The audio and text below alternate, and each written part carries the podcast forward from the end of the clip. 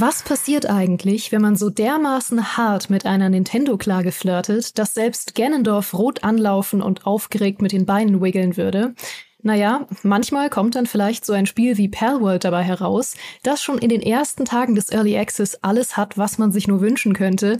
Es ist auf Steam erfolgreicher als Baldur's Gate 3 und Elden Ring jemals waren, bricht alle Verkaufsrekorde, dominiert Twitch und hat natürlich auch schon seinen ersten eigenen handfesten Skandal im Gepäck. Natürlich müssen wir darüber sprechen, was zur Hölle passiert ist und ob denn jetzt alle dem Wahnsinn verfallen sind und keine besseren Gäste könnte ich mir dafür wünschen als erstens mal die Chefredakteurin von Mein MMO und absolute Pokémon-Expertin Leia. Schön, dass du da bist. Hi, danke für die Einladung. Und zum anderen haben wir noch hier den Palworld-Tester der GamePro und absoluten Pokémon-Vermeider Dennis. Herzlich willkommen. Ja, hi, danke für die Einladung. ja, ich habe schon festgestellt, ich glaube, wir drei bilden so den perfekten möglichen Zielgruppendurchschnitt. Weil Leia, du spielst schon ein ganzes Leben lang Pokémon. Äh, Dennis, du kannst seit vielen Jahren eigentlich nichts mehr damit anfangen. Ich hingegen habe erst vor drei Jahren wirklich angefangen damit und äh, wurde bekehrt und habe dann alles nachgeholt, was nur möglich war. Also wir drei bilden alles ab, was wir möglicherweise abbilden könnten. Das ist ja, und das, obwohl wir das ja alles hier gerade so spontan machen. sehr spontan, weil keiner von uns, wir haben gerade im Vorgespräch darüber geredet, hat damit gerechnet, dass Palworld so groß werden würde. Also wir hatten es alle auf dem Schirm, dass es kommt, wir hatten auf dem Schirm, dass es sehr viel Interesse generiert, aber niemand hat damit gerechnet, dass es so dermaßen durch die Decke geht jetzt zum Release des Early Access. Ja, also man hat halt vor, vor ein paar Wochen nochmal die ganzen Trailer gesehen und gesehen, okay, da kommt halt irgendwas raus, was ein bisschen nach Pokémon aussieht, was nach einem schicken Pokémon aussieht, aber dass es mittlerweile wirklich so ein Hype ist und es ist jetzt nicht nur der ganz normale Hype, wo man sagt, okay, das war jetzt mal über ein Wochenende auf Steam recht groß, sondern es ist halt wirklich mittlerweile, äh, du hast die Zahlen ja eben schon genannt, es ist halt gigantisch. Und äh, ich selbst, bei mir war das Spiel auch wirklich äh, nichts, was ich eigentlich an diesem Wochenende spielen wollte. Eigentlich wollte ich das Fantastische, um es an dieser Stelle nochmal zu sagen, Prince of Persia spielen. Und dann habe ich zig Stunden lang ähm, ja, Pals oder Pokémon oder was auch immer gejagt und mir irgendeine spartanische, irgendein spartanisches Lager aufgebaut. Und sehr viele Stunden sind vergangen und irgendwann so, hoch, jetzt schon wieder äh, fünf Stunden rum. Was man ja dann gerade bei solchen Spielen äh, kennt. Mhm. Ja, also bei mir hat es ähnlich ausgesehen. Wir hatten es bei meinem MMO auf jeden Fall auf dem Schirm. Ich persönlich habe auch damit gerechnet, dass es vielleicht so in den Top 10 der Verkaufscharts erstmal landen könnte, einfach weil das Interesse vorher schon sehr groß war ähm, über dieses in Anführungsstrichen Pokémon mit Knarren. Ähm, aber dass es halt so explodieren würde übers Wochenende, dat, ich glaube, damit hätte auch keiner rechnen können. Und ich habe dann am Sonntag, habe ich es mir spontan dann runtergeladen und äh, wollte eigentlich auch noch mal ein, zwei Stunden reingucken. Und dann habe ich meinen Wäscheberg halt liegen lassen und äh, habe tatsächlich den ganzen Tag gespielt, auch komplett ungeplant. Und ich, also es ist auf jeden Fall mehr als nur ein Gimmick. Also es ist mehr als Pokémon mit Knarren. So viel kann ich schon mal anteasern. Mhm. Aber um das vielleicht äh, mal kurz zusammenzufassen für alle, die es wirklich noch gar nicht mitbekommen haben, äh, wie kann man es sich denn vorstellen, abseits von es ist irgendwie Pokémon mit Knarren? Ja, also man kann es eigentlich in so zwei Säulen ganz gut zusammenfassen. Also auf der einen Säule hast du natürlich diese Pokémon, diese 111 Pals, die im Spiel sind, die du halt Schritt für Schritt äh, sammelst. Aber nebenbei hast du eben auch noch so eine äh, Lagerbaukomponente drin. Also du steigst mit deinem Charakter auf und je nachdem, welche Stufe du erreicht hast, schaltest du eben verschiedene äh, Gebäude in deinem Lager frei und baust dieses Lager immer weiter auf und im Lager lässt, lässt du eben diese Pals für dich arbeiten und dadurch entsteht eben so eine zweite große Sogwirkung. Und der dritte Punkt ist eben auch, das sieht man jetzt ja schon vielleicht in äh, Bildern zum, zum Spiel, das schaut halt auch wirklich auch ganz gut aus. Also es ist kein Spiel, wo man sich denkt, ja, meine Güte, wie viele Details sind da drinne, Wahnsinn, aber du guckst halt drauf und denkst dir auch, ist hübsch. Und oh, da fliegen ein paar hübsche äh, Pals rum und die möchtest du einfach sammeln. Ja, und dadurch entsteht wirklich so eine zweifache Sogwirkung und so eine Motivationsspirale und die hat mich im, am Wochenende halt wirklich äh, die Stunden vergessen lassen. Mhm. Ähm, also im Kern ist es eher ein Survival-Game. Also es ist nicht, es ist eigentlich weiter weg vom Pokémon als von zum Beispiel im Ark Survival Evolved, ähm, als man auf den ersten Blick und von den ersten Trailern denken könnte.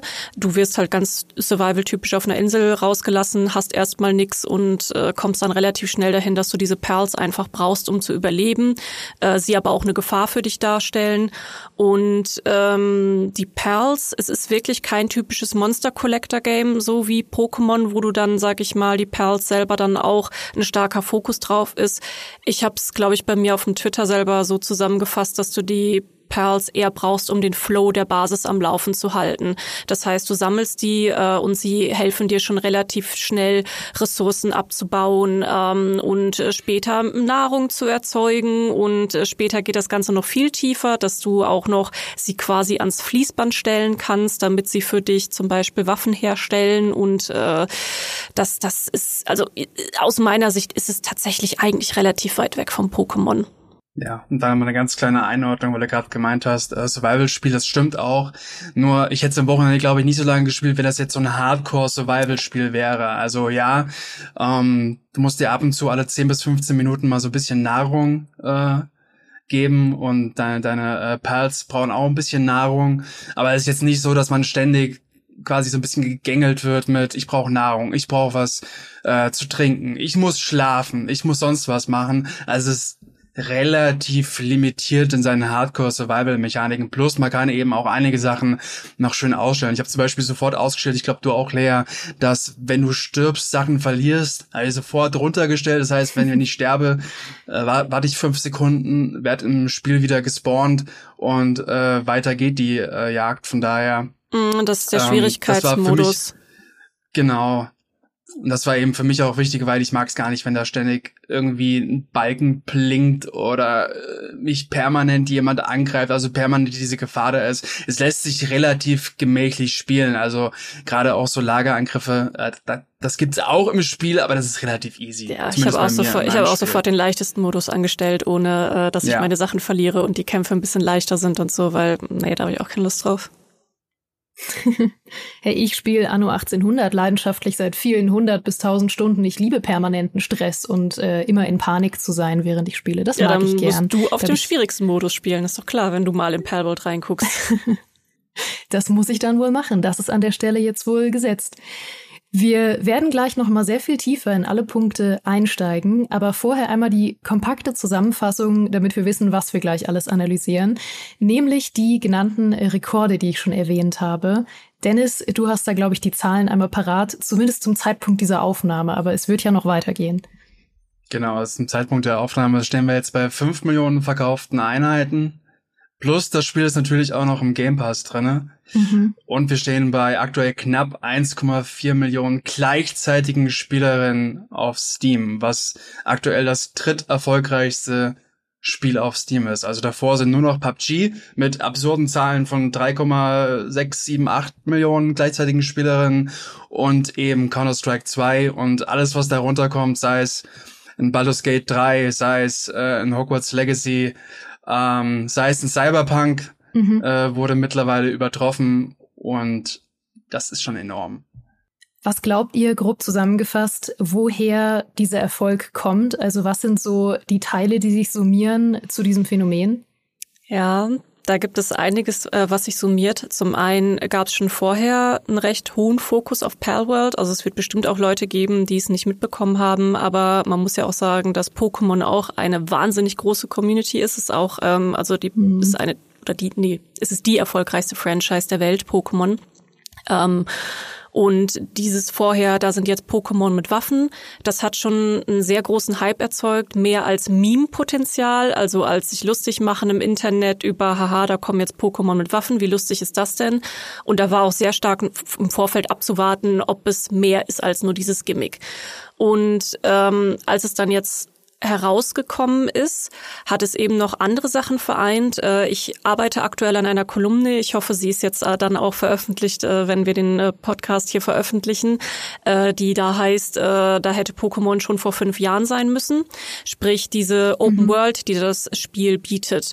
Das ist ja das, was Pokémon-Fans auch schon seit Jahren wollen. Minus eben der Teil, der eben brutaler ist. Da können wir auch noch mal näher drauf zu sprechen kommen. Ähm, das würde natürlich jetzt nicht in die Nintendo-Franchise passen, dass man äh, Pokémon mit Waffen rumrennen lässt oder eben auch in seiner Basis tatsächlich versklaven kann, muss man halt auch mal ganz äh, klar so sagen.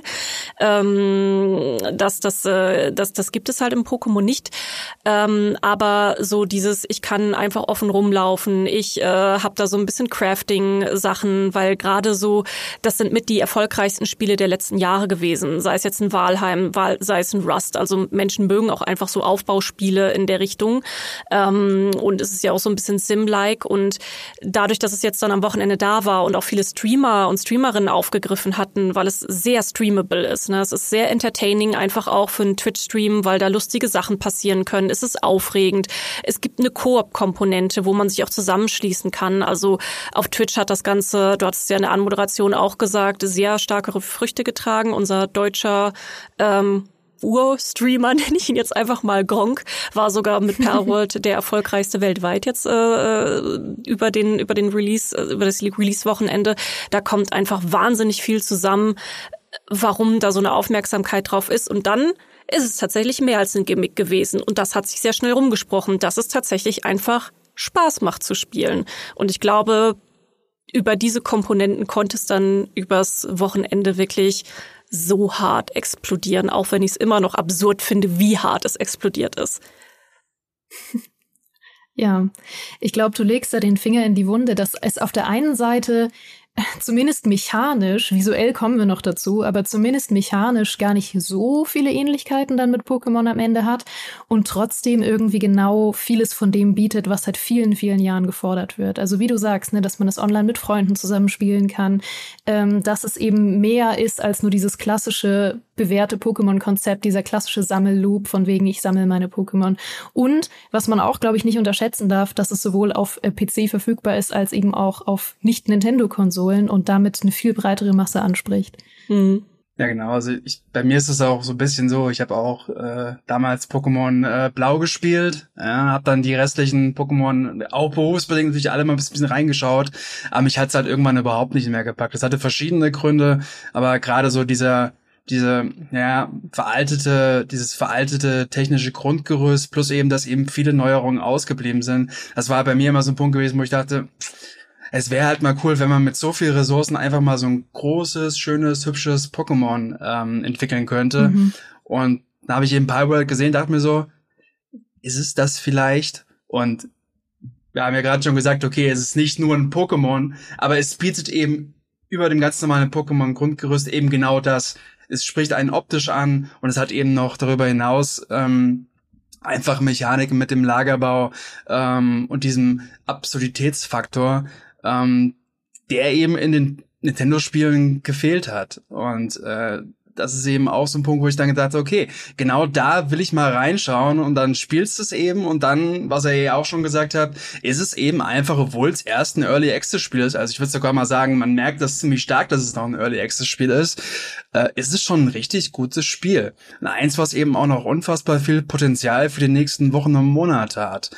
Und äh, ja, das kommt eben alles so ein bisschen zusammen und dann eben auch noch der Punkt, dass es auch ein Koop-Spiel ist. Ja, also selbst Leute aus meinem Umfeld, die, sagen wir mal, eher bei, bei Casual-Themen am Start sind, wie, was weiß ich, sagen wir mal, in Hogwarts Legacy oder dann irgendwann auch ein Baldur's Gate, das in Mainstream reingetragen wurde. Und selbst da werden die Leute mittlerweile darauf aufmerksam, weil sie es irgendwo gesehen haben. Und okay, es ist ein Koop-Spiel, da kann ich mal reinschauen, auch im Game Pass. Ich guck mal rein. Dann wird's weitergetragen an Leute, die vielleicht den Game Pass nicht haben, vielleicht am PC haben. Und so entsteht dann wie so eine ja, Schneelawine, wo immer mehr Leute darauf aufmerksam werden, eben auch durch Twitch, was ihr ja auch schon angesprochen habt. Und ja. Mhm. Das klingt jetzt alles erstmal nach Friede, Freude, Eierkuchen, aber ich habe es auch schon erwähnt, äh, Palworld hat jetzt schon einen Rattenschwanz der Kontroversen nach sich gezogen. Ähm, sogar ganz verschiedene. Vielleicht könnt ihr einmal kurz, bevor wir da näher einsteigen, zusammenfassen, um was es da geht. Ich denke, das ist auch mit ein Grund übrigens, warum der Erfolg so groß ist. Kontroversen helfen natürlich immer, ähm, dass einfach ein Thema präsent ist und die Leute dann darauf aufmerksam werden.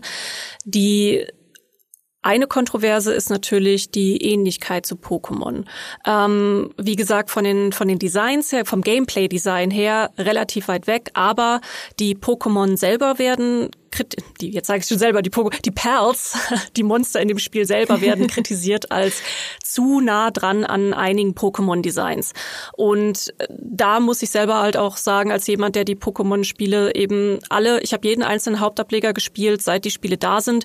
Ich gehe manchmal auch die Welt und sag, oh guck, da ist ja Evoli, aber in ein bisschen anders. Oh guck, da ist ja dieses Pokémon, aber in mhm. ein ganz klein bisschen anders. Und ähm, die, da kommen wir dann zum zweiten Punkt dieser Kontroverse ist der Gebrauch von KI. Also das Studio und auch der Studiochef, die haben eine Historie mit KI. Ähm, er twittert zum Beispiel auch selber rigoros darüber, wie KI eben auch im Game Design helfen kann und da vieles vereinfacht. Und jetzt äh, gibt's halt den Aufschrei, dass hier anscheinend nur ein paar Pokémon durch einen Fuser gelegt wurden, also ein paar Pokémon zusammengematscht und äh, daraus dann halt ein neues Design sich ergeben hat. Und zum Teil sehe ich das auch. Äh, in anderen Teilen sage ich aber auch, dass es da ein bisschen sehr stark nachgesucht wird. So, oh, dieses Pokémon hat einen Puschelschwanz und dieses Pal hat auch einen Puschelschwanz. Also wurde das von da genommen, auch wenn es halt sehr ge generische Designs sind. Ne? Man muss halt auch sagen, dass Pokémon halt mittlerweile über 1000 äh, Monster hat und da wird es vielleicht auch nicht so ganz einfach, da noch Designs zu finden, die halt komplett alles anders machen. Aber einige Sachen sind schon wirklich sehr, sehr nah dran. Und das sind eigentlich so die zwei großen Kontroversen, dass halt auch einige Leute sagen, ey, so äh, irgendwas durch KI geschmissen, sollte man nicht unterstützen. Und das Spiel nimmt halt, Axo weil Evolved habe ich ja zum Beispiel gerade auch schon erwähnt, nimmt halt verschiedene Spiele und macht daraus einen neuen Mix. Aber das, auch das ist ja erstmal nichts Verwerfliches, dass man sich inspirieren lässt und daraus was Neues macht. Ne? Aber wie gesagt, so dieses, dieses zu nah am Pokémon-Designs und die KI-Kontroverse, die sind auf jeden Fall auch sehr laut im Netz. Ja, dieses ganze Design-Thema ähm, brennt mir auch schon unter den Nägeln, ähm, weil ich habe mir das jetzt sehr genau angeguckt, vor allem gestern und heute, und äh, bin ein sehr designaffiner Mensch, habe Design studiert und äh, habe mir das alles mal angeschaut und stimme euch einerseits komplett zu, dass ich sage, ja, manchmal sucht das menschliche Auge auch nach Ähnlichkeiten, gerade wenn man das Narrativ schon kennt, gerade wenn schon jemand geschrieben oder gesagt hat, hey, das ist irgendwie total äh, davon abgekupfert. Es gibt ja zum Beispiel auch ähm, schon den uralten Vorwurf, dass Pokémon sowieso von Dragon Quest abgekupfert hätte und so weiter. Man sucht manchmal danach. Aber es ist schon auch sehr auffällig, dass man zu vielen Pals, die man in Trailern allein schon sieht und so, sofort ein Gegenstück im Kopf hat. Also mir ging es so, ich habe so viele Gegenstücke direkt erkannt. Also zum Beispiel, die mir aufgefallen sind, äh, Plinfer logischerweise von allen. Ähm, Lucario sieht super ähnlich aus. Evoli gibt's in Blau. Äh, Wolly ist einfach sehr, sehr ähnlich dieses Schaf-Pokémon-Design. Ähm, und äh, Garados, eins sieht einfach original aus wie Garados und so weiter. Und wenn man das nicht hat, dann hat man ähm, so ein bisschen ein Mischmasch aus zwei verschiedenen Pokémon vielleicht. Dann denkt man irgendwie, ah ja, dieses eine gelbe Elektro-Perl, was immer auf dem Coverart ist, das sieht ein bisschen aus, hat irgendwie so ein Gengar-Gesicht, aber ist in Pikachu-gelb oder so. Oder ein Perl ähm, hat die Farben und das Gesicht von Morlord, aber es ist in die Länge gezogen und sieht aus wie ein Dino, aber trotzdem irgendwie wie Morlord. Und äh, ja, dann gibt es irgendwie eins, was eine exakte Mischung ist aus Bluebella und Cortini und so weiter. Also es, es, es wirkt schon irgendwie alles sehr zusammengemischt manchmal. Wie war ja. euer Eindruck, als ihr es gespielt habt? Also selbst für mich, der jetzt nicht jedes Pokémon in- und auswendig kennt, du läufst da durch und siehst schon, okay, also da wurde was von dem vielleicht übernommen, zumindest erinnert es stark daran. Und dann hat man das Ganze natürlich auch so ein bisschen auf Twitter und in Social Media verfolgt und gibt ja mittlerweile auch schon so Gegenüberstellungen mit einzelnen Assets. Ja. Und ähm, ich habe nur ein Bild von Mauzi zum Beispiel gesehen, wo wirklich der Mund und die Augen nahezu identisch waren, also nicht identisch, aber nahezu identisch. Und ja, solche Dinge ähm, fallen eben auch im Spiel auf. Ähm, die Kehrtseite dazu ist eben auch, eines der ersten Pals, die einem im Spiel begegnet, ist so eine Art knubbeliges Schaf. Und äh, klar denkt man dann auch an sofort an Pendant von Pokémon. Äh, muss ich aber auch sagen, also knubbelige Schafe oder niedlich aussehende Dinos hat Game Freak ist auch nicht erfunden. Von ja. daher muss man da immer mal so ein bisschen gucken und das Ganze ein bisschen nüchterner betrachten, gerade jetzt, wo das noch alles sehr, sehr jung ist und auch für uns. Also wir haben das jetzt die letzten Tage gespielt und davor haben wir es natürlich auch schon mitbekommen. Aber dass man das Ganze ein bisschen bisschen sachlicher betrachtet als teils natürlich auf Twitter, wie es eben immer so ist, gemacht wird, ähm, dass man da eben auch eine, eine gute Linie findet. Also es gibt natürlich auch so Aussagen von von den Entwicklern von Palworld selber, dass die ganzen äh, 111 oder 100 Pals von einer Studentin oder einem Student äh, kreiert wurden, die davor irgendwie bei zig Unternehmen abgelehnt wurde. Äh, keine Ahnung, ob das stimmt oder sonst was. Und dann gibt's, was wir eben natürlich auch schon angesprochen haben, die ganze Geschichte um KI und die Aussagen vom CEO, die das natürlich nicht besser machen, ja, und äh, aber trotzdem mal abwarten und natürlich die ganze Geschichte, was natürlich auch kursiert ist, dieses mit Digimon, mit Pokémon, wie sich Game Freak quasi damals auch vielleicht an Pokémon, äh, an Digimon orientiert hat. Und äh, ja, äh, es ist nicht ganz so leicht, sagen wir es mal so. Ja. Ja, letztendlich wird es auch wenig interessieren. Also das ist ähm, so wir, für uns ist das halt ganz normal, dass wir sehr stark auch in den sozialen Netzwerken unterwegs sind, alleine für unsere Jobs und da die Diskussion mitverfolgen. Aber ganz oft ist es, es, es wirkt dann immer sehr laut, als wäre da eine sehr große Masse, die gegen sowas angeht. Ähm, aber wir hatten dazu auch jetzt äh, Artikel veröffentlicht, die eben auch dieses, diesen Community-Spiegel, diesen Teil des Community-Spiegels, sage ich mal, aufgenommen hatten, äh, wo auch natürlich die ersten Kommentare waren, ist mir eigentlich scheißegal, ob das mit KI gemacht wurde oder nicht. Mir macht das Spiel halt Spaß. Es ist ein gutes Gameplay-Erlebnis und das kannst du eigentlich immer überall beobachten. Für mich ist immer ein sehr schönes Beispiel, da die Diskussion um Crunch in Entwicklerstudios. Ähm, ist ein Spiel, kommt ein Spiel super an. Äh, nehmen wir das Beispiel Red Dead Redemption 2 damals. Da gab es ja dann auch Berichte mit, äh, wie furchtbar das teilweise in der Entwicklung gewesen sein soll. Ähm, da sagen dann halt auch die Leute, ja, aber es ist ein cooles Spiel und ja, ich muss ja auch mal Überstunden schieben. Wenn ein Spiel aber eh schon schlecht ankommt und sagen wir mal, Palworld wäre jetzt halt nur ein Gimmick gewesen. Es wäre jetzt wirklich nur Pokémon mit Knarren, dann wäre die Diskussion da auch eine ganz andere. Dann würden sie noch viel mehr Leute drauf stürzen. Ja, und das ist ja eh auch nur alles ganz lieblos mit KI zusammengebastelt und äh, dann, dann würden sich die Leute da auch noch ja viel stärker drauf äh, drauf rumreiten. Aber die was ich jetzt auch so in auf YouTube auf Reddit auf Twitter bei auf unseren Webseiten sehe ist dass im Moment äh, eher die ganze Diskussion recht positiv um das Spiel ist. Deswegen scheint es am Ende die Leute auch recht wenig zu jucken ob da jetzt ähm, ein paar Perls wirklich sehr identisch zu einigen Pokémon halt aussehen. Ja. Mhm. und generell einfach mal aus unserer Sicht, beziehungsweise ich spreche jetzt mal nur aus GamePro-Sicht.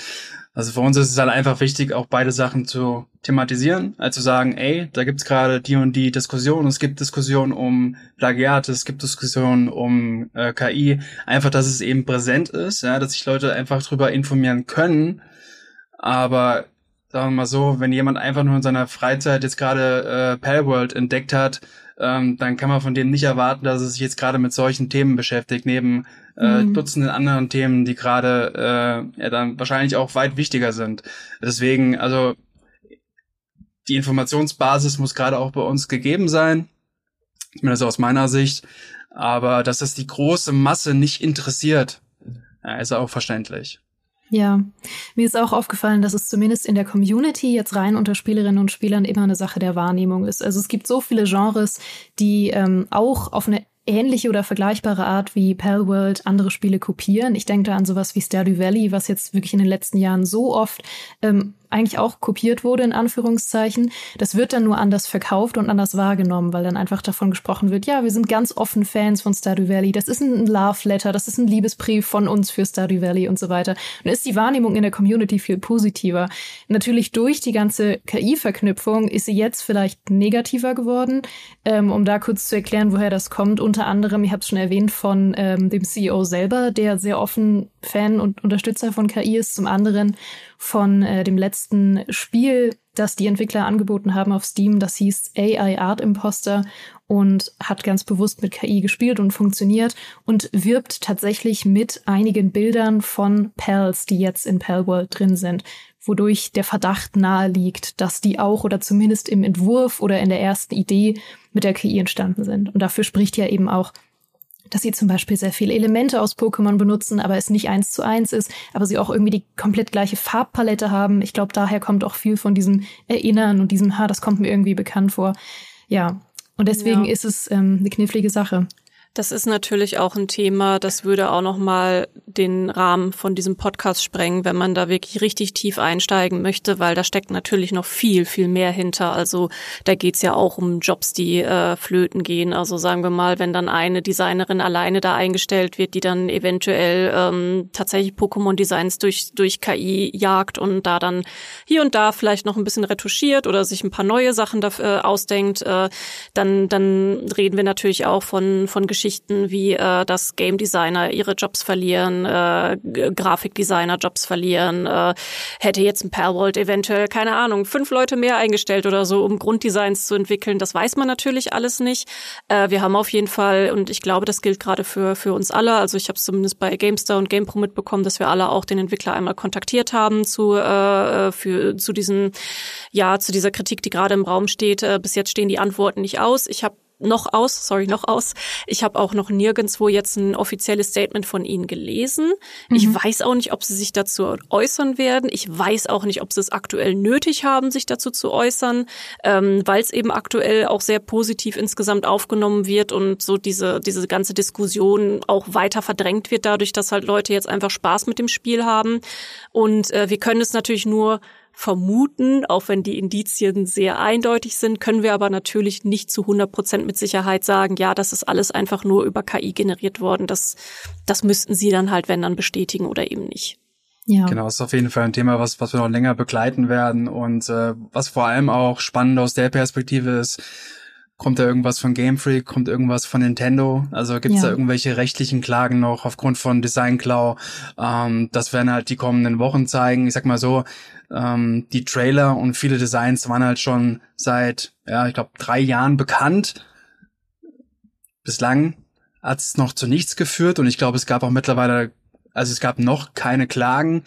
Aber wie das so ist, wenn natürlich ein Spiel so massiv erfolgreich ist, äh, vielleicht kommt da doch mal der eine oder andere auf die jetzt sagen, jo, dann äh, versuchen wir es ja doch mal. Also das werden wir sehen. Es ist aber auch müßig, darüber jetzt zu spekulieren, was da jetzt alles kommt und wie es wirklich war. Da brauchen wir eben auch noch ein paar offizielle Aussagen für. Ja, also da ja. musst du, da musst du auch im Prinzip wirklich jemanden haben, der ähm, Expertise für Copyright hat, weil das teilweise sehr sehr frickelig ist. Ähm, mhm. Man muss natürlich sagen, zumindest in der Kunst ist es zum Beispiel so, was ja auch zu dieser ganzen KI-Diskussion gehört, du kannst kein, äh, kein Patent auf einen bestimmten Stil haben. Ne? Da, da sagt man immer, das gehört der Allgemeinheit und wenn jemand dann ähm, sich inspirieren lässt und daraus was Neues äh, macht, dann, dann kannst du da halt keinen Copyright drauf haben. Bei Game Freak äh, beziehungsweise Pokémon weiß ich, dass halt einige Namen zum Beispiel lizenziert sind, äh, beziehungsweise ein Copyright drauf liegt, ähm, von zum Beispiel Pikachu selber oder Glumanda, Bisasam, so von den von den wichtigsten. Äh, aber wenn es jetzt eine eins zu eins Kopie tatsächlich von einem Pikachu wäre, ja, dann könnt, dann wäre wahrscheinlich Nintendo schon lange da reingefallen. Ne? Aber das, das, das Thema hatten wir ja gerade schon. Man kann es irgendwie drin erkennen, man muss es aber auch nicht. Es ist irgendwie doch wieder ein Mischmasch und äh, ich persönlich, ohne jetzt wirklich Rechtsexpertin zu sein, aber dadurch, ich, ich habe es ja gestern gut acht, neun Stunden oder sowas gespielt und ich, ich sehe schon, dass es schon echt weit weg ist eigentlich vom Pokémon her.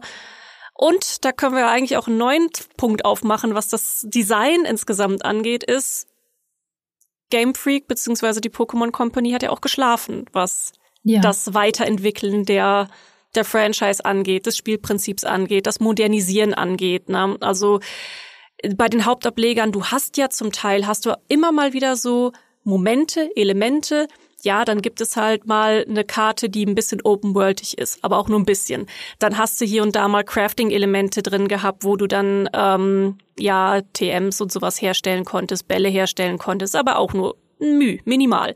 Dann hattest du äh, Koop hast du natürlich mittlerweile auch und du kannst raiden gehen, aber das ist dann auch alles wirklich so mühselig und kaum spaßig. Es gibt wenig Möglichkeiten, dann mit deinen Core-Partnern gut zu kommunizieren, was aber auch an der Switch und den Nintendo-Systemen selber liegt. Ne? Ähm, das ist halt alles ein bisschen langsam und eigentlich ich, ich glaube von daher auch nicht unbedingt, dass Palworld jetzt eine riesige Konkurrenz zu Pokémon sein wird, weil ich jetzt als Pokémon-Fan sag, so, ich hätte schon gerne einiges von Palworld, aber lieber für Pokémon als Parrot, weil Parrot hat auch einige Designentscheidungen hat, die ich persönlich auch nicht ganz so geil finde. Also mhm. Perls jetzt halt an ein Fließband setzen, um Waffen herstellen zu lassen, ist halt irgendwie lustig, ja. Ich glaube, irgendwie so unterbewusst finden wir das auch alle irgendwie so ein bisschen spaßig, aber ah, bei Pokémon würde ich das halt nicht haben wollen, sagen wir so. Ich, ich mag das, dass das familienfreundlich ist, Pokémon. Ja, ich glaube, das wird sich auch nicht ändern. Und gerade bei Palbert, das ist ja auch so dieser Reiz des Verbotenen, teilweise auch noch ein bisschen, was auf Twitch natürlich auch gut ankommt, äh, wenn du solche Szenen dann äh, ja erlebst. Und ähm, eine Sache, die mir gerade noch so eingefallen ist, es wird ja immer so ein bisschen gesagt, es gibt Pokémon absolut Fans seit Jahren, seit Jahrzehnten. Und es gibt die Leute, die mit Pokémon absolut nichts anfangen können, so Pokémon-Hasser, jetzt mal Hass ist immer ein starkes Wort, aber es gibt eben auch die Leute, und dazu zähle ich mich auch ein bisschen dazu, die Pokémon enttäuscht sind. Ja, also einfach Leute, die früher mit Pokémon aufgewachsen sind. Ich weiß noch genau, wie ich damals auf, auf Klassenfahrt mit meinem Gameboy da im Bus saß und hab nichts anderes gemacht. Also die Klassenfahrt war mir total egal, aber Pokémon gesammelt und die halt die, da, die Jahre darauf verfolgt haben, aber immer weiter davon entrückt sind, einfach weil sich für mich die Marke nicht weit genug entwickelt hat. Also sei es jetzt technisch oder sei es eben auch von den Features. Und gerade das ist eben so ein Punkt, wo ich zum einen natürlich hoffe, vielleicht nimmt sich Game Freak zumindest im kleinen Beispiel dran, also dass die jetzt Pokémon umkrempeln, das wird definitiv nicht passieren.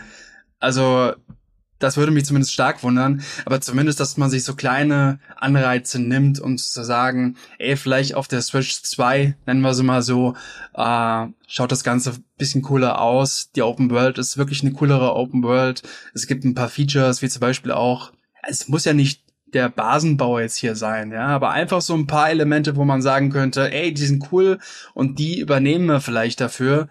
Ähm, einfach, dass die Marke sich mal ein bisschen mehr ins Moderne weiterentwickelt, aber trotzdem noch diesen, diesen Kern beibehält mit, ich sammle plump Pokémon, weil das ist im Endeffekt genau das, warum ich damals gespielt habe. Also ich will einfach nur diesen Pokédex füllen und das Ganze soll optisch ansprechend sein und ein paar Sachen drumherum sollen einfach stimmen. Ja, 100 Prozent. Ich spreche jetzt aus der Sicht von jemandem, der wie gesagt sehr, sehr spät in Pokémon eingestiegen ist und, ähm, sag ich mal, alles so am Stück einfach durchgespielt hat jetzt und so die kondensierteste Pokémon-Erfahrung einfach hatte die letzten zwei, drei Jahre. Und ich finde es manchmal schon wirklich absurd. Also fast schon, dass ich mir denke, das kann doch eigentlich fast nicht real sein, dass eine riesige Firma wie Game Freak slash Nintendo mit, ihr sagt es richtig, dem größten Franchise weltweit so wenig Production Value in seine Spiele legt. Das ist absurd. Also wenn ich mir anschaue, was in äh, nicht nur jetzt Pokémon Kamezino und Purpur äh, an einer beschissenen Technik dahinter gesteckt hat, sondern auch so Sachen wie einfach liebevolle Details mal einarbeiten. Wie, es kann doch also bei der Teamgröße, die dahinter steht und bei der Finanzstärke, die dahinter steht, nicht so schwer sein, zum Beispiel mal eigene Animationen für Pokémon und ihre jeweiligen Attacken zu machen. Nee, die haben alle irgendwie die drei gleichen Standardanimationen, die überhaupt nicht zu der Attacke passen und man muss man sich halt vorstellen, wie sie ausgesehen hat. Das finde ich fast schon absurd und das kann ich mir auch nicht erklären. Also woher das kommt, dass da so wenig Production Value teilweise reingesteckt wird. Ich glaube, zum Teil liegt es auch daran, ähm, dass unter anderem auch genau das, zumindest jetzt für so für langjährige Fans wie mich, ähm, ist das schon auch Teil des Reizes, weil warum spiele ich jedes Mal auf neue den Pokémon-Ableger? Ich weiß natürlich, dass da nicht unbedingt der mega krasse Production Value hinter ist. Ich, das ist mir alles bewusst. Auch ich sehe die matschigen Texturen, auch ich sehe das mit den Animationen, auch ich sehe, dass es ein bisschen sehr stagniert ist über die letzten Jahre. Mhm. Aber ich spiele das einfach, weil ich der Brain AFK sein kann. Ich ja. kenne das. Ich mache das Spiel auf. Ich muss nicht groß nachdenken. Ich komme einfach nach Hause zu dieser Franchise. Ne? Ich spiele das halt, seit ich ein kleines Kind bin. Und äh, sie bedeutet mir tatsächlich auch sehr viel aus unterschiedlichen Gründen, diese Franchise. Und das, also ich, ich würde das auch gar nicht wollen, dass sich jetzt die komplette Marke irgendwie ganz anders auf den Kopf dreht, damit, dass ich jetzt auch um Gottes Willen noch Sachen neu lernen muss dafür oder so. Nein, ich will wirklich einfach ein paar Mal im Jahr coole neue Pokémon-Designs haben, um neu zu sammeln. Es gab halt hier und da auch immer mal schöne Features, wo ich mir auch vorstellen kann, dass die in der Open World sehr cool funktionieren können. Also das Tauchen von Pokémon, das, das fand ich mega mhm. geil, dass man, es gab halt auch ein, ein, Spiel, da konntest du dann richtig tief in die Unterwasserwelt rein und da gab es dann noch mal so ein paar Sachen. Ähm, also es, es sind immer mal wieder ein paar sehr schöne Ansätze in so gut wie jedem Hauptableger gewesen, wo ich mir einen guten Mischmasch von vorstellen könnte. Das, wie gesagt, auf dem Niveau von vielleicht Zelda Breath of the Wild und du hast es. Eigentlich brauchst du nur einen Misch zwischen oder Tears of the Kingdom daraus plus Pokémon. Und dann hast du, glaube ich, eine richtig schöne Pokémon-Erfahrung, die jeden Urfan halt auch happy machen würde oder auch einen Anreiz bieten würde für neue Leute, dass es halt so ein bisschen modernisiert ist. Und dann kommt natürlich mit dazu, dass jetzt meine Generation, die halt damit aufgewachsen ist, ich habe jetzt selber keine Kinder, aber ich habe ähm, Nichten und in dem entsprechenden Alter, die jetzt auch schon alle irgendwie mit drei, vier Jahren Pokémon kennen und ich habe genug Eltern im, äh, im Freundeskreis, wo ich weiß, die finden Pokémon geil, da ist schon das erste Plüschtier, da äh, wird dem Kind quasi schon in die Wiege gelegt. Also das ist ja so ein Generationsspiel. Und äh, Pokémon Go ist tatsächlich das modernste von allen, wenn du so willst, ne, was äh, viele Features angeht. Und ähm, das hat ja auch viele Generationen zusammengebracht. Und ich glaube, das ist halt was, das kannst du nicht so schnell reproduzieren, dass es einfach seit 25 Jahren da ist und alle diese Marke kennen und Oma und Opa wahrscheinlich auch schon mal davon gehört haben, was ein Pokémon ja. ist. Ne? Das ist genau der Punkt. Es driftet jetzt ab in eine Pokémon-Diskussion, aber das muss es kurz, damit wir den Kreis am Ende schließen können, weil genau das, was du sagst, ist, glaube ich, der Punkt, dass man einfach immer weiter spielen möchte. Und das geht mir auch so komplett. Also ich bin auch Fan jetzt seit zwei, drei Jahren, obwohl ich objektiv finde, dass sie manche Sachen einfach katastrophal lösen. Und ich mich jedes Mal aufrege, wenn ich denke, ihr hattet diese Mechanik doch schon mal, warum streicht ihr die wieder? Oh cool, ihr habt eine neue Mechanik drin und dafür fünf wieder gestrichen. Warum denn? Nehmt doch Mechaniken dazu, entwickelt euch doch weiter. Es ist ganz furchtbar und trotzdem kann man nicht aufhören. Aber ich glaube, die bessere Lösung dafür wäre tatsächlich mal zu sagen, hey, wir setzen mehr auf Langzeitmotivation und haben nicht diesen Rhythmus, Pokémon kommt raus, macht drei, vier Wochen Spaß und dann müsst ihr wieder drei Jahre warten, sondern vielleicht den Rhythmus von, hey, das Pokémon macht vielleicht sogar ein Jahr Spaß und dann müsst ihr vielleicht dafür mal vier, fünf Jahre warten, bis das neue rauskommt. Wäre mir persönlich lieber, aber mal schauen, wie es damit weitergeht, vor allem jetzt mit der Konkurrenz im Nacken. Ja, und er hat das gerade schon so schön gesagt, dass die Ansprüche von, von vielen, die Pokémon spielen, sind ja eigentlich so gering. Also gerade dieses Brain AFK, was du meintest. Und ich kann jeden verstehen, der das vollkommen mag. Und ich sitze dann immer so da und denke mir so, oh, diese, diese, diese Franchise nimmt so viel Geld ein und bastelt von mir auch aus dem Spiel, wo du komplett Brain AFK, was komplett casual ist, aber pack doch bitte ein bisschen mehr Liebe in das Ganze rein. Das, das, das reicht mir ja schon vollkommen. Also einfach nur diese, diesen bisschen mehr als wir produzieren den nächsten Ableger, der jedes Jahr rauskommt und äh, die Leute kaufen es ja sowieso, weil es gehört nun mal zur Realität. Die Spiele verkaufen sich wie geschnitten Brot und ähm, im Grunde wird sich deswegen wahrscheinlich auch daran nichts ändern, es sei denn, Palworld erinnert daran irgendwas, das werden wir halt noch sehen. Aber gerade so dieses kleine Plus an Liebe für, für die Spiele oder vielleicht einmal ein Jahr auf ein Pokémon verzichten und dafür ein bisschen mehr reinpacken und trotzdem, dass dieser ganz normale Gameplay-Loop noch vorhanden ist. Da habe ich aber dann, dann, dann eine Frage an dich, auch in Richtung Perlwold jetzt, um mal wieder den Bogen zum, zum eigentlichen Thema zu, zu schlagen. Findest du, dass Perlwold nach deiner jetzigen Spielerfahrung dieses Plus eins Liebe mitbringt? Es bringt was anderes rein. Dieses Plus eins Liebe, ich glaube, dafür muss ich es noch ein bisschen länger spielen. Es hat auf jeden Fall dieses, es passieren viele Dinge, mit denen ich nicht gerechnet habe. Ob das jetzt mit Liebe gleichzusetzen ist, also ich glaube, wenn ich es ganz nüchtern betrachte, nicht. Ich glaube, da, ich glaube, dass wenn ich jetzt sagen würde, ja, da steht ganz, ganz viel Liebe drinne, dann käme das ein bisschen daher, dass ich gerade sehr viel Spaß damit habe. Also das stimmt schon. Das ist ein, das ist ein wichtiger Punkt, den, den du ansprichst. Dieses ganz viele plus an Liebe, das würde ich dem Spiel noch nicht attestieren. Hinzu kommt aber auch, dass das Spiel noch im Early Access ist und noch ganz viel Liebe bekommen kann. Ich glaube, das ist auch der kleine Bonus, den, den es von mir dann zusätzlich noch bekommt. Eben, dass das Spiel noch in einer, ja, also es ist halt wirklich eine Alpha-Phase und da kann eben noch eine ganze Menge reinkommen. Aber es ist jetzt nicht so, dass ich das Spiel spiele und denke, mein Gott, wie viele, diese fünf Entwicklerinnen, die da dran gesessen haben, mein Gott, haben, haben die ihre Seele da ins Spiel reingelegt. Äh, das, nee, das sehe ich da aktuell auch noch nicht, ne. Mhm. Ich glaube, was es macht, und da müsst ihr mir jetzt mehr zu erzählen, weil ihr es schon sehr lange gespielt habt, ähm, ist eben, das habt ihr auch schon angerissen, dass es wirklich mal gute Ideen noch rausholt aus der Pokémon-Formel und die sogar so groß macht, dass die Pokémon-Formel mit dem Pals sammeln und äh, irgendwie gucken, wen man alles bekommen kann, dass das sogar eher in den Hintergrund rückt. Also, dass es sagt, hey, was könnte ich denn machen, wenn ich jetzt hier so ein Wasser-Pokémon slash Perl habe? Was wären denn mechanische Ideen, die cool wären, abseits von, ich hab das jetzt und kann damit kämpfen. Oder natürlich die Sache, die sich auch schon seit ewig Zeiten äh, gewünscht wird, dass man zum Beispiel auf Flug-Pokémon gescheit fliegen kann oder auf Wasser-Pokémon gescheit äh, durchs Wasser surfen kann und nicht immer nur mit dem gleichen Standard-Pokémon, das man dann summont, um durch, durch dieses doofe Wasser zu surfen. Ihr merkt schon, ich bin emotional. Ähm, ich glaube, das macht es ganz gut, oder? Mm, ja, also das ist auch das, wo ich meine, dass es sich halt sehr stark auch vom Pokémon unterscheidet und auch vom reinen Monster Collector Game. Ja. Ähm, ein ganz banales Beispiel ist schon ganz am Anfang zu finden. Ganz am Anfang findest du eben diese pummeligen Woll-Pokémon, äh, Schafs-Pokémon, von denen wir gesprochen haben, und du findest äh, kleine Hühnchen. Und relativ schnell kannst du auch einen Stall bauen. Und dann, wenn du dieses Hühnchen und dieses äh, Schaf hast, dann können sie in dieses Gehege reingeben und auf einmal geben sie Wolle ab und sie geben Eier ab, äh, womit du dann wiederum kochen kannst und deine Perls dann wieder damit versorgen und dich selber halt ernähren.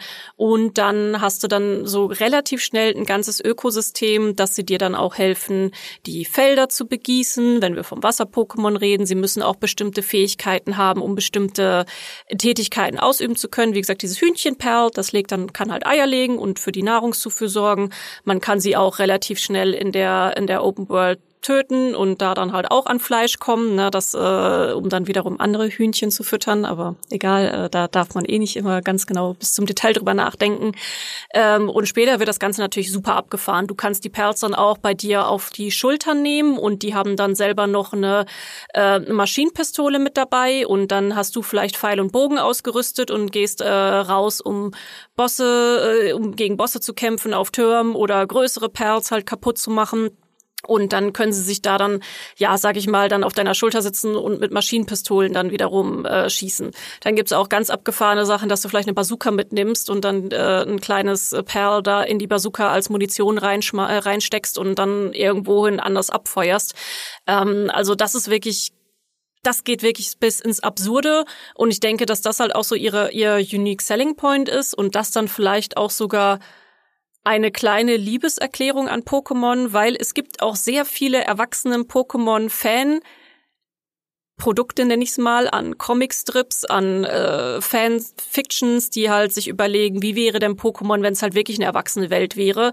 Und wenn wir mal ehrlich sind, dann würden wir wahrscheinlich auch irgendwie aus so einer Welt sehr kapitalistisch sein und irgendwann auch Pokémon versklaven. Und auch wenn wir ihnen wunderschöne Quellen geben, damit sie dann happy sind und ihre Arbeit gut machen, sind sie halt trotzdem am Ende halt irgendwie Arbeiter, die deine Basis und deinen ganzen Überlebensfluss da am Laufen halten und so.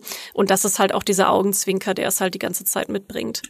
Es ist schon nicht nur eine Hommage, es ist sogar teilweise auch wirklich eine Veralberung von Pokémon. Ja, ne? Also gerade wenn ich sehe, äh, wie dieses äh, Schaf-Pokémon, wenn man das hier quasi boxen kann und irgendwie die die Klippen runterrollt, die Ragdoll-Physik. Und wenn ich so kleine süße Pokémon in meinen Granatwerfer reinstecke und all das geht schon, geht schon sehr, sehr weit. Und das hatten wir eben auch schon gesagt mit diesem Absurditätsfaktor, aber das kommt eben auch dazu. Also gerade so mit einem Charakterlevel, man hat ja 50 Level und schaltet dann eben pro Charakterlevel neue Sachen frei Und es ist eben auch wirklich interessant zu sehen, was da alles Neues kommt, weil viele Sachen ähm, sieht man eben auch noch nicht, wenn man das jeweilige Pokémon nicht, äh, Pokémon Pal, ich komme schon komplett durcheinander, aber egal. Ihr wisst, was ich meine. Jedenfalls das äh, richtige Pal nicht gefangen hat.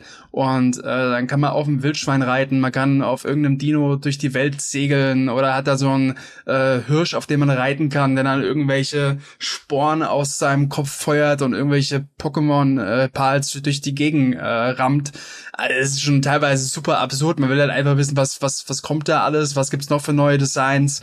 Und ähm, das hat eben auch seinen großen Reiz. Ja, mhm. ich muss auch sagen, dass das, was es dann auch teilweise bisschen schwierig macht. Ich glaube, weswegen es unter anderem dann auch ja diskutiert wird. Du hattest es ja vorhin schon angesprochen, dieser Tabufaktor. Aber warum ist dieser Tabufaktor eigentlich drin? Weil es so kindlich ist. Also die Designs sind sehr kindlich, sehr cute, sehr niedlich gehalten. Äh, du schlägst sofort die Brücke zu Pokémon. Bei Pokémon hast du sofort dieses Familienspiel im Kopf. Und äh, ich erinnere mich, wir hatten am Wochenende oder zum Wochenende hin, als das mit Palworld so langsam angestiegen ist, hatten wir auf der Webseite, also bei meinem MMO, auch einen Guide gemacht, wo dann auch die Perls dann wieder dick mit den Maschinenpistolen irgendwie im, äh, im Thumbnail, im Titelbild waren. Und da hatte ich dann die Redaktion gebeten, zumindest auch ähm, auf die Waffen in Titelbildern zu verzichten ähm, weil das einfach so eine Obsku also so eine komische Optik ist, wenn du so diese super niedlichen Tierchen da hast, die dann da irgendwie äh, mit den Waffen rumlaufen. Das ist für mich und das ist wieder der der menschliche Kopf, der da manchmal ein bisschen komisch funktioniert. Natürlich haben wir auch Call of Duty und da sind dann Soldaten mit Waffen ähm, und wir haben ein Spiel wie Conan Exiles, wo du auch Menschen versklaven kannst. Ne? Aber alleine dieser Faktor, das ist so dieses niedliche Familienoptik hat, äh, aber ich sag mal, das würde ich halt nicht unbedingt ein Kind spielen lassen, äh, vor allem in die späteren Bereiche hinein.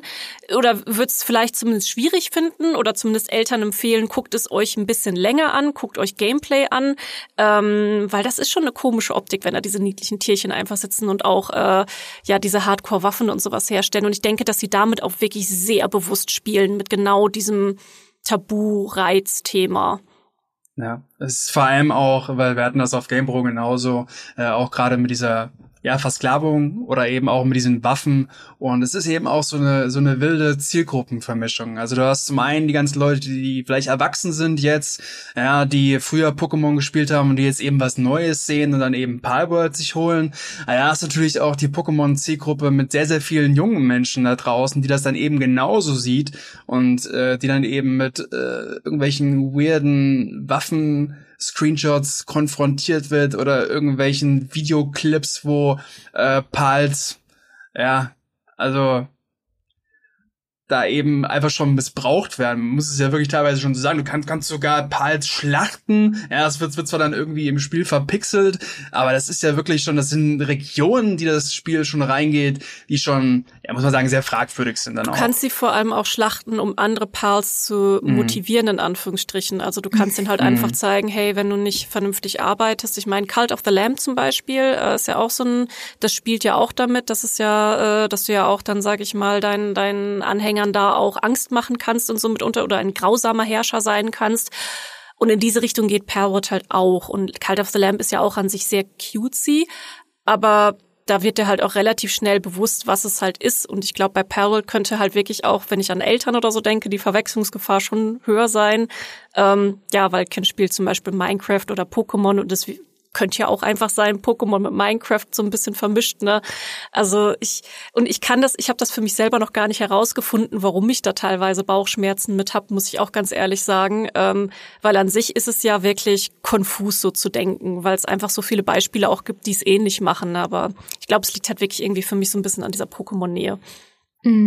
Es ist ja tatsächlich ähm, kein neues Phänomen. Ich meine, es gibt so viele, äh, gerade bei großen Franchises, mir fallen so viele beliebte ähm, Horrorparodien auf Disney ein. Also das ist ja eine unglaublich beliebte Nische im Internet, so Disney-Horrorparodien oder generell ähm, kinderfreundliche Designs irgendwie zu vermischen mit, mit unnötig brutalen Themen. Also ich denke da auch irgendwie an sowas wie Happy Tree Friends oder so, die Serie. Also das ist ja ähm, theoretisch nicht neu. Ich glaube, was man sich immer fragen muss, ist, ähm, ob dahinter auch wirklich irgendeine satirische Message oder ein ähm, Scherz steckt, der es wert ist, oder ob es einfach nur schockieren möchte, um zu schockieren. Ähm, ja. Ja, ich glaube, das Ding wäre auch, wenn es jetzt ein reines Meme-Spiel wäre, ja. Ich glaube, dann würdest du sowas auch noch viel höher werten. Jetzt, wo wir wissen, okay, es macht auch spielerisch äh, Spaß, ist dann eher mhm. so dieser Kon Konflikt in einem selber auch drin. Das geht mir ja ganz genauso. Also äh, man kann das halt nicht spielen, ohne daran zu denken. Also zumindest geht's dann auch mir so. Und gerade was du auch gesagt hast mit dieser Vermischung, ähm, das gibt's bei Pokémon ja auch. Also es gibt ja auch diese, wie heißt dieses Grusel-Pokémon Alpollo, dieser Geist. Und da gibt's ja auch so Horror-Videos von. Pokémon. Genau. Und ähm, das sind auch so Sachen, die zum Beispiel bei uns auch richtig gut laufen. Also gerade wenn so ein Pokémon als Horror-Pokémon dargestellt werden, das will man dann irgendwie auch sehen, weil es halt dieser Kontrast eben ist. Ja, mhm. das, das ist auf jeden Fall definitiv vielleicht sogar der Hauptgrund, warum das Spiel überhaupt so riesig geworden ist, weil ja, also zumindest die Clips bei mir so auf der Social Media Timeline, die gehen schon sehr stark alle in die Richtung, boah, guck mal, was ich hier Extremes gemacht habe und hier habe ich das mit dem Perl gemacht und auch wirklich, also dass die Leute, die das jetzt halt auch bewusst so Clips teilen oder auch auf Twitch spielen, so bewusst das wirklich ausreizen, so und guck mal, wie ekelhaft in Anführungsstrichen es dann hier werden kann und so. Ähm, ja, also das ist tatsächlich eine gute Frage, ob das also, ja, ich denke, dieser Shock Value, der steckt schon viel mit drin, aber es macht spielerisch halt echt, also schon sehr viel Spaß. Hm. Es macht einfach Spaß. Dann, dann steigen wir doch da jetzt noch mal tiefer ein, weil ihr habt schon so viel gesagt, dass es Spaß macht und ähm, wir müssen, glaube ich, dann noch mal tiefer einsteigen, was genau ähm, eigentlich gerade die Stärken und Schwächen sind, weil es ja auch noch im Early Access steckt und ihr auch erwähnt habt, an manchen Stellen merkt man das noch. Was würdet ihr sagen jetzt nach euren ersten Stunden? Was sind so die größten Stärken und Schwächen oder Sachen, die auch in Zukunft noch ausgebügelt werden sollten? Also ich glaube, das erste, was sofort auffällt, ist natürlich jetzt neben dem Design, also der ganzen Optik und so weiter und so gut. Es funktioniert mechanisch gut. Also du kletterst da rum, du sprintest da rum, du hast eine Ausweichrolle, ähm, du kannst dein äh, deine Pers 4, den Pokéball, äh, gut einsetzen. Also diese grundlegenden Sachen funktionieren alle wirklich gut. Plus eben, dass dazu kommt, dass diese beiden Motivationsspiralen aus, jetzt fange ich meine äh, Perls, plus ich baue Schritt für Schritt mein Lager auf, was auch alles super funktioniert. Also ich habe jetzt ähm, auch 10, 11 Stunden mit der Steam-Version gespielt auf, auf Desktop und ich hatte jetzt keine großen Bugs gehabt. Ähm, äh, meiner Kollegin bei mir ist das Spiel jetzt zweimal auf dem Steam Deck im Koop abgestürzt, aber ansonsten es, es läuft halt einfach, ja. Und äh, die Mechaniken, die drin sind, ähm, die sind nicht äh, bis ins letzte ausgefeilt, aber sie funktionieren eben und machen Spaß. Und ähm, gerade dieses nicht ausgefeilte ist wahrscheinlich auch gerade noch die größte Schwäche. Also gerade wenn man ähm, sein, sein Lager aufbaut, da ist nicht viel mit äh, Übersichtsgrafiken. Ähm, da fehlen eben noch so paar Komfortfunktionen, dass man sagt, okay, äh, jetzt kann ich meine Pads wirklich super gut äh, zuweisen. Die einen machen das Beet, die anderen hacken die Bäume, sonst was. Also da fehlt schon noch einiges. Auch bei den Menüs fehlen vielleicht einfach noch so ein paar Hilfestellung äh, von Story brauchen wir aktuell noch gar nicht groß reden. Mein klar, da sitzen so ein paar NPCs rum, was die sagen. Ich kann es euch wirklich nicht sagen, weil ich nicht zuhöre, weil das so belanglos ist und so schlecht präsentiert. Mhm. Ähm, also das und es fehlen oftmals noch ein paar Animationen. Also da sitzt da mein Charakter irgendwie vor, vor, vor der Werkbank und hackt da irgendwie rechts oben was in der Ecke und die Bank steht direkt vor ihm. Also das sind alles so Sachen, äh, die sind noch bei weitem nicht optimal aber sagen wir so, für ein gerade erschienenes Early Access Spiel, wenn du das auch weißt, dann hat's mich jetzt nicht gestört.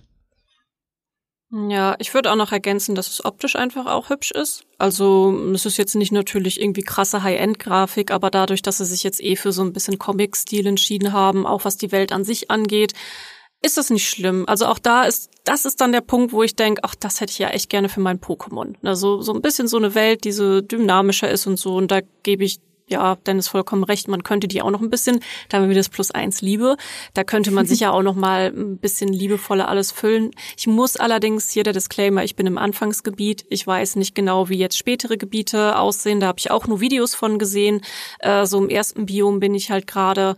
Und ähm, was ich persönlich auch sehr schön finde, ist, dass sie dran gedacht haben, ähm, dass man die, das hatten wir ganz am Anfang schon mal angeschnitten, dass das die Survival-Mechaniken nicht so brutal sein müssen, wenn man dann möchte. Auch hier nochmal Disclaimer, ich habe nur den leichtesten Modus gespielt, nicht mal den normalen, weil ich schon da keinen Bock drauf hatte, dass ich meine Sachen verlieren könnte. Und dann sind die Kämpfe jetzt gerade für mich leichter und so laut der Beschreibung des einfachsten Modus. Ich habe keine Ahnung, wie es ist, wenn man das Spiel auf Hardcore spielt. Ähm, ich denke aber am Gameplay Loop wird sich da nicht so viel verändern in irgendeiner Form, aber jetzt gerade so gestern für, also Zeitpunkt der Aufnahme war gestern Sonntag. Äh, von Sonntag war das echt so chillig, einfach so ein bisschen da die Basis aufzubauen, die Pals zu sammeln und zu gucken, ja, was kann ich denn noch so machen. Und ich finde, es nimmt einem am Anfang auch wirklich sehr gut an die Hand. Du bekommst die ganze Zeit Aufgaben, äh, die dich auch dahin führen, dass du die Mechaniken wirklich gut verstehst. Na? Ne? Also dann kommt da so eine Aufgabe wie zum Beispiel baue den ersten Futtertrog und dann kannst du deine Pearl Station weiter ausbauen, dass du mehr Perls in deiner Basis haben kannst und so. Also da haben sie auch schon gut drüber nachgedacht, ähm, dass du nicht so komplett verloren ganz am Anfang bist. Genau, und ein Punkt, den wir gerade auch noch nicht genannt haben, ist mit dem ganzen Koop drumherum. Da habe ich gestern auch mal so zwei, drei Stunden gespielt. Ähm, und da auch erst erstmal generell zu den Schwächen, weil der Modus ist, also so viel Spaß er uns gemacht hat, so unausgereift ist er. Also es geht schon damit los, dass äh, also du kannst bis zu vier Spieler im ganz normalen Koop spielen oder auf einem großen Server Server joinen, ich glaube, bis zu 32 Personen. Und äh, ja, da geht's schon los, dass eben der Fortschritt nicht übernommen wird. Und wenn ich zum Beispiel auf Level 10 bin und äh, eine neue Person reinkommen möchte, dann startet die wieder auf Level 0. Die Schnellreisen sind nicht freigeschaltet. Also da ist wirklich noch eine ganze, ganze Liste von Sachen, die cooler sein könnten. Aber der Gameplay-Loop einfach zu zweit rumzulaufen, Perls zu sammeln, sein Lager zu zweit weiter auszubauen, das funktioniert halt schon mit den Abstrichen, den ich eben schon für Singleplayer genannt habe, funktioniert halt schon ziemlich gut. Mhm. Ich denke jetzt gerade an viele Spiele, die in den letzten Jahren auch einen großen, großen Steam-Hype generiert haben, auch im Early Access. Und was, sage ich mal, oft passiert, ist, dass sie dann für ein paar Wochen oder Monate sehr groß sind, ähm, wirklich sehr in die Höhe schießen und dann noch bevor sie überhaupt ihren finalen Release haben, wieder arg in den Hintergrund rücken. Also ich denke da an sowas wie Valheim, das natürlich immer noch Fans hat und immer noch Leute hat, die es gerne spielen, aber es ähm, rückt auch so von Update zu Update immer mehr in den Hintergrund und man kann zum jetzigen Zeitpunkt, glaube ich, schwer sagen, ähm, ob das nochmal so ein großes Revival erleben wird. Kann sein, aber im Moment ist es halt wieder sehr in den Hintergrund gerückt. Wie schätzt ihr denn die Chancen von Palworld ein, dass das wirklich langfristig ein großes Ding bleibt? Ja, ich sag mal so, das ist jetzt gerade natürlich die große Gefahr, dass es einfach irgendwo im äh, Early Access dann hängen bleibt und dann niemals mehr rauskommt und genau solche Sachen, die wir gerade angesprochen haben, auch für immer nicht cool bleiben. Ne? Ähm, Sie haben jetzt natürlich sehr viel verkauft, also Sie haben jetzt entsprechend Ressourcen und können da wahrscheinlich noch mal irgendwie was äh, gut reinpumpen, wenn Sie denn möchten. Für mich ist wirklich die Frage, wie lang das funktionieren kann, wodurch dieser Hype jetzt gerade da ist. Oh, guck, was ich jetzt hier Verrücktes mit meinem Perl machen kann. Und guck, hier kann ich ja das äh, Plinfla-ähnliche Perl in meine Bazooka stopfen und dann passieren die und die Sachen, weil sowas nutzt sich super schnell ab. Also das ist dann für ein Wochenende lustig, das ist für eine Woche lustig und irgendwann hat's jeder gesehen und dann ja kommt der nächste Hype und man guckt sich das nächste an. Also sie müssen schon in den vor allem auch im Multiplayer, denke ich, um lange sich halten zu können. Da müssten sie halt wirklich sehr gut sein, dass du da einfach mit Gruppen zusammen unterwegs sein kannst und raiden. Meine Einschätzung ist, es wird jetzt ungefähr eine Woche, wird es noch sehr groß bleiben, dann wird es langsam abflachen und dann kommt es halt drauf an, was passieren wird mit den nächsten großen Updates. Und wie gesagt, so meiner Erfahrung nach wird da vor allem der, der Multiplayer wird da wirklich sehr wichtig sein, wie sie das halt schaffen können. Ich habe jetzt nicht, ich kann, ich, ich kann mich wirklich total hier irren, aber meinem, so von der Erfahrung her und auch mein Bauchgefühl sagt, dass es jetzt nicht irgendwie, wer weiß, wie lange für immer der Spitzenreiter sein wird. Also ich schätze es gerade wirklich mehr wie so eine, ja, Kupferfackel aus, die gerade super hoch geht und so langsam wieder abflachen wird und dann kommt es halt wirklich auf, drauf an, was wird das nächste Update und wie werden sie mehr als halt dieses Gimmick von brutales, niedliches Spiel. Hm. Ja, und allein wenn ich es mal komplett faktisch einfach sehe, also ich habe jetzt, äh, glaube elf Stunden gespielt und ähm, ich habe jetzt 40 von 111 Pals gesammelt und gerade, also die Weltkarte erstmal ist riesig. Die ist absolut riesig. Ich will jetzt nicht sagen, dass sie super abwechslungsreich ist, aber es gibt genug Biome und so weiter und so fort, wo auch verschiedene Parts dann da sind und die auch mit der Zeit wirklich, ähm, äh, wo du schon ganz schön aufleveln musst, ähm, damit du da welche fangen kannst. Und sagen wir mal so, aber trotzdem nach 30, 40 Stunden wirst du die wahrscheinlich alle gesammelt haben und dann bist du erstmal mit dem Early Access grob durch. Und jetzt gibt es natürlich mehrere Szenarien. Du hast zum einen das Szenario, dass da ein Entwickler gerade äh, 130 Millionen Umsatz generiert hat innerhalb von drei Tagen und damit rein theoretisch eines der coolsten Spiele machen könnte, wenn eben auch die Entwicklerressourcen das hergeben. Ja, das muss ja auch immer immer äh, passen, weil was bringt mir das meiste Geld, wenn ich einfach ähm, den Kenntnisstand auch meinem Unternehmen gerade einfach nicht habe, um eben das Spiel noch so weit auszubauen. Ja, und das kann halt super cool werden, auch durch zukünftige Updates, gerade so ein bisschen die MMO-Komponente noch ein bisschen weiter ausbauen, das alles noch äh, viel mehr Features reinhauen und so weiter, eben die auch Leute dann wieder zurückholen, wenn sie eben den Early Access 30, 40 Stunden gespielt haben. Es kann aber auch genauso gut sein, dass, ja, da kommen noch ein paar inhaltliche Updates, die eher kleiner sind. Das Ganze wird noch ein bisschen aufgepolished. Ähm, Gerade die Xbox-Version ist noch ja schon ein bisschen schlechter als die PC-Version und dann kommt es vielleicht noch auf PlayStation und Switch raus. Vielleicht. Und dann war's das. Kann auch sein, ja. Also dass man sagt, okay, wir haben jetzt das Spiel geliefert, wir haben unendlich gefühlt Geld damit gemacht und next. Das, das war unser Projekt. Mhm. Ja. Wir werden es sehen. Danke euch beiden für diese sehr schöne und spannende Analyse auf jeden Fall. Wir werden sehen, wie es weitergeht. Danke euch da draußen fürs entweder Zuhören als Podcast oder Zuschauen auf YouTube. Wir sind sehr gespannt auf eure Kommentare, wie ihr es bisher findet und freuen uns natürlich sehr, wenn wir euch einen neuen Blickwinkel geben konnten und ihr vielleicht euer Abo oder ein Like dalassen wollt. Wir hören uns hier sicher sehr bald wieder und bis dahin macht's gut.